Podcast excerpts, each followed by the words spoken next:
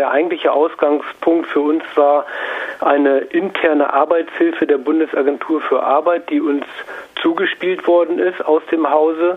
Und diese Arbeitshilfe enthält eben ja sehr konkrete Anweisungen für Mitarbeiterinnen des Jobcenters im Umgang mit EU-Bürgerinnen, vor allen Dingen eben aus den ost- und südeuropäischen Ländern. Was beinhalten diese Anweisungen? Der Ausgangspunkt der Anweisungen waren wohl Vorfälle in Bremerhaven und in Duisburg, wo es ja diesen angeblichen Leistungsmissbrauch in organisierter Form, also auch oft ja als Bandenkriminalität rumänischer oder bulgarischer Menschen bezeichnet. Und der wurde zum Anlass genommen, dann diese Arbeitshilfe zu machen. Und diese Arbeitshilfe beinhaltet, und das ist eben das, was uns wirklich schockiert hat, einfach eine pauschale Verdächtigung und eine pauschale Unterstellung, dass Menschen, EU-Bürgerinnen aus Rumänien, Bulgarien, diese Länder werden explizit mehrmals genannt, aber auch Südspanien und Griechenland, also dass die organisierten Leistungsmissbrauch betreiben und das wird ihnen unterstellt und es wird in dieser Arbeitshilfe sehr detailliert bis dahin, dass also Fragebogen ausgearbeitet sich darin befinden, ähm, angewiesen, behandelt werden. Also dass sie besonders behandelt werden, dass man ihnen erstmal mit Misstrauen begegnet, weil sie ja Leistungsmissbrauch betreiben könnten, dass, die, dass ihre Antragstellung, also die Gründe für die Antragstellung, die ja oft in prekären Arbeitsverhältnissen begründet sind, also zu wenig Einkommen durch Beschäftigung oder zu wenig Einkommen durch Selbstständigkeit,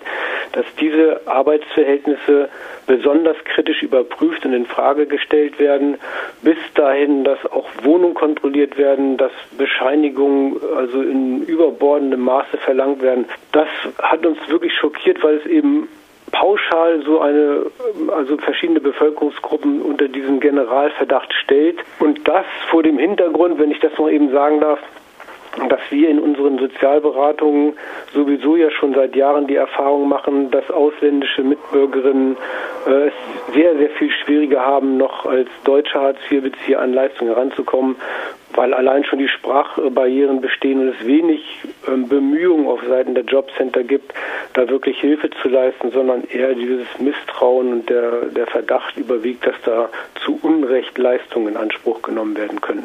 Problematisch sind auch die Kriterien, nach denen äh, in dieser Arbeitshilfe dann entschieden werden soll, wann tatsächlich so ein Antrag auf Sozialleistungen als missbräuchlich gesehen werden soll. Was wäre das zum Beispiel? Ja, also wie gesagt, dass einmal, dass die Arbeitsverhältnisse selber eben sehr kritisch überprüft werden, aber das sind dann eben gerade so Kriterien, die bei diesen prekären Arbeitsverhältnissen typisch sind, also geringes Einkommen, weite Wege zur Arbeit, dann aber auch solche Sachen wie, wo wohnen die Leute? Dann wird geguckt, äh, haben die eine Meldeadresse? Sind da vielleicht zufällig mehrere Leute gemeldet? Fragen danach, ist, hat es in der Gemeinde, also in der Stadt, vermehrt Zuzüge gegeben von Bulgaren und rumänischen Menschen, was ein Hinweis sein könnte. Also ein Sammelsurium von ja, vermeintlichen Indizien, die darauf hinweisen könnten. Und das ist, wäre jetzt auch noch ein Punkt, der auf diesen Gesetzentwurf hinweist. Was da neu dran ist, dass eben eine verstärkte Zusammenarbeit zwischen den Jobcentern, den äh, Familienkassen und den ähm, Einwohnermeldeämtern und der Ausländerbehörde äh, ja, konstruiert und ermöglicht wird im Gesetz, ja dann tatsächlich auch so durch Artikelgesetze rechtlich ermöglicht wird. Also wo dann ganz problematisch gesagt wird, wenn es einen Hinweis beim Jobcenter gibt, irgend so ein Indiz, dass ein Arbeitsverhältnis vielleicht gar nicht besteht, dann soll diese Meldung eben auch an die Ausländerbehörde gegeben werden. Wenn es einen Hinweis bei der Kindergeldkasse gibt, dass Kindergeldleistungen zu Unrecht bezogen werden, dann soll es einen Hinweis an die Jobcenter, an die Ausländerbehörde geben. Und von welcher Seite dann sozusagen die Entscheidung kommt, nein, wir zahlen jetzt mal keine Leistung, wie das begründet ist, das bleibt für die Betroffenen mega undurchsichtig und intransparent. Und das ist eben auch ein Vorgehen, ja, was dann den Menschen es total schwierig macht, Leistungen zu bekommen, die ihnen rechtmäßig zustehen. Gemeint ist hier der Gesetzentwurf gegen illegale Beschäftigung und Sozialleistungsmissbrauch aus dem Bundesfinanzministerium, der jetzt gestern im Bundestag verhandelt wurde. Für uns, für die Gruppen, die in Europa in Bewegung in dem Netzwerk miteinander zusammenarbeiten, der zweite Anlass, dass kurz nachdem diese Arbeitshilfe für uns bekannt wurde, dann damals noch der Referentenentwurf, jetzt der Gesetzentwurf schon im Bundestag ja auch schon herausgekommen ist, weil da eben bestimmte Punkte, die in der Arbeitshilfe ja auch schon auftauchen, halt dann in Gesetzesform gegossen werden. Das ist einmal das, was ich gerade schon gesagt habe, eine organisierte, aber sehr also im Hintergrund laufende, intransparente Zusammenarbeit zwischen der Finanzkontrolle Schwarzarbeit, die es ja schon länger gibt, zwischen den Jobcentern, zwischen den Familienkassen und den, der Ausländerbehörde. Und die wird eben gesetzlich sehr ausgeweitet mit diesen Befugnissen, sich gegenseitig diese Hinweise zu geben und dann daraus eben auch, und das ist ja das, was die Jobcenter dann betrifft, die Verweigerung von Leistungen und die Einstellung von Leistungen zu organisieren. Das ist der eine Punkt, diese verstärkte Zusammenarbeit. Ein zweiter Punkt ist ein weiterer Ausschluss von Betroffenen von Kindergeldleistungen. Und was da neu dazugekommen ist, dass die in den ersten drei Monaten ihres Aufenthaltes bei Nichterwerbstätigkeit jetzt zusätzlich auch noch von Kindergeld ausgeschlossen werden. Das ist etwas, was bisher eben noch nicht stattgefunden hat. Es gibt bestimmte Ausschlüsse von Sozialleistungen schon in mehrerer Hinsicht seit Jahren. Das ist immer sehr, sehr kompliziert zu erklären.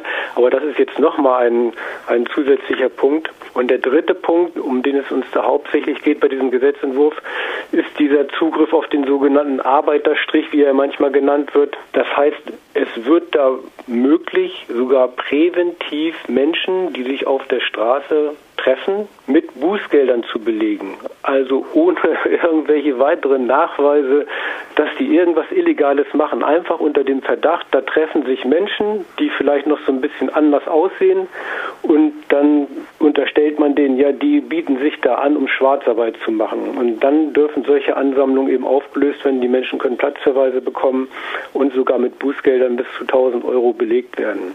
Also das ist, finde ich, ein ganz, ganz schlimmes, äh, pauschalisiertes Unterstellungsvorgehen. Und man muss mal sehen, wie weit das jetzt in dem Gesetzentwurf drin bleibt. Also zynischerweise haben sich natürlich dann gerade solche Verbände wie der Bund Deutscher Arbeitgeber oder die, ähm, die Bauindustrie in ihren Stellungnahmen zu diesem Gesetz auch dagegen gewehrt, aber nicht etwa, weil sie sich Sorgen darüber machten, dass die Menschen da irgendwie pauschal kriminalisiert werden, sondern es könnte ja auch sein, dass die Arbeitgeberseite da kriminalisiert wird. Und, was in meinen Augen auch immer sehr zynisch ist, wenn zum Beispiel an Baustellen Schilder hängen, wir suchen Bauarbeiter und die Menschen gehen dahin in Gruppen, dann, dass das ja dann auch verhindert werden könnte und da macht sich die Bauindustrie dann schon große Sorgen, weil ihnen dann ja eben eine ganze Reihe von billigen Arbeitskräften durch die Lappen gehen. Ja, das könnte ja auch ein Anlass sein, solche Verschärfungen zu befürworten. Man könnte ja sagen, na gut, es werden ja tatsächlich Menschen aus anderen EU-Staaten, gerade aus Osteuropa, ausgenutzt und in prekäre bis illegalisierte Beschäftigungen gebracht, ohne soziale Absicherung. Ihnen werden überteuerte Wohnungen vermietet zu katastrophalen Bedingungen. Sollte es da nicht irgendwelche Maßnahmen geben, tatsächlich das zu kontrollieren und einzuschränken, auch im Sinne dieser Arbeitsmigrantinnen? Auf jeden Fall. Das war auch eine Stellungnahme der Gewerkschaften leider auch der Grund für die Ablehnung, dass sie unseren Aufruf unterzeichnet gezeichnet haben. Nur man muss da gucken, dass man nicht die Falschen trifft. Also diese Maßnahmen, die durch die Arbeitshilfe jetzt organisiert werden und die durch dieses Gesetz organisiert werden, das sind ja Maßnahmen, die sich ganz gezielt gegen die Betroffenen selber richten. Und die haben ja dann oft auch mit den Strafen, mit den Rückzahlungen zu kämpfen. Ich will es nochmal von der anderen Seite sagen. Also selbst in diesen Fällen, wo die als Ausgangspunkt für die ja, angeblichen Bandenkriminalität genannt wurden, wie Bremerhaven, waren ja Fälle, in denen Deutsche das organisiert haben.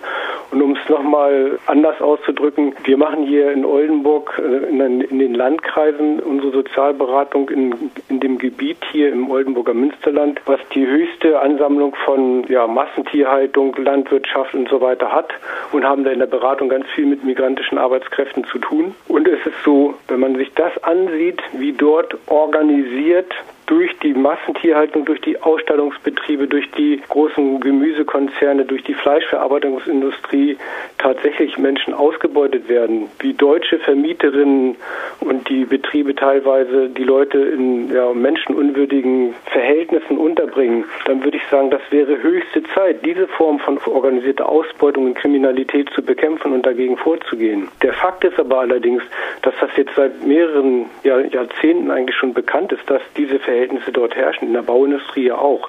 weniger bekannt ist es eigentlich in der Metallindustrie, auf den Werften, in der Autoindustrie auch. Das ist bekannt. Aber es wird dort überhaupt nicht gegen vorgegangen, sondern da bleibt es dann bei freiwilligen Appellen und einer gewissen moralischen Empörung. Und wenn ich das noch eben mal sagen darf zum Schluss, weil es mich auch wirklich selber aufregt, das ist diese Verlogenheit, die sich denn in solchen Arbeitshilfen und Gesetzesvorhaben ausdrückt. Auf der einen Seite wird die Arbeitskraft dieser Menschen hier sehr gern in Anspruch genommen zu diesen billigen Bedingungen, damit die Deutschen ja auch ein Stück unserer imperialen Lebensweise von Fleischkonsum, billigen Lebensmitteln, Reisen auf Kreuzfahrtschiffen, Autos, die fast nur noch durch die Arbeitskraft solcher migrantischen Arbeitskräfte möglich sind, in Anspruch genommen. Aber in dem Augenblick, wo diese Arbeitskräfte sich melden, dass sie genauso faire Löhne und Wohnbedingungen und Arbeitsbedingungen haben wollen, dann ist die Rede von organisierter Kriminalität. Das ist eben diese Doppelmoral und diese verlogene Veranstaltung, die sich dann in solchen Gesetzen auch niederschlägt.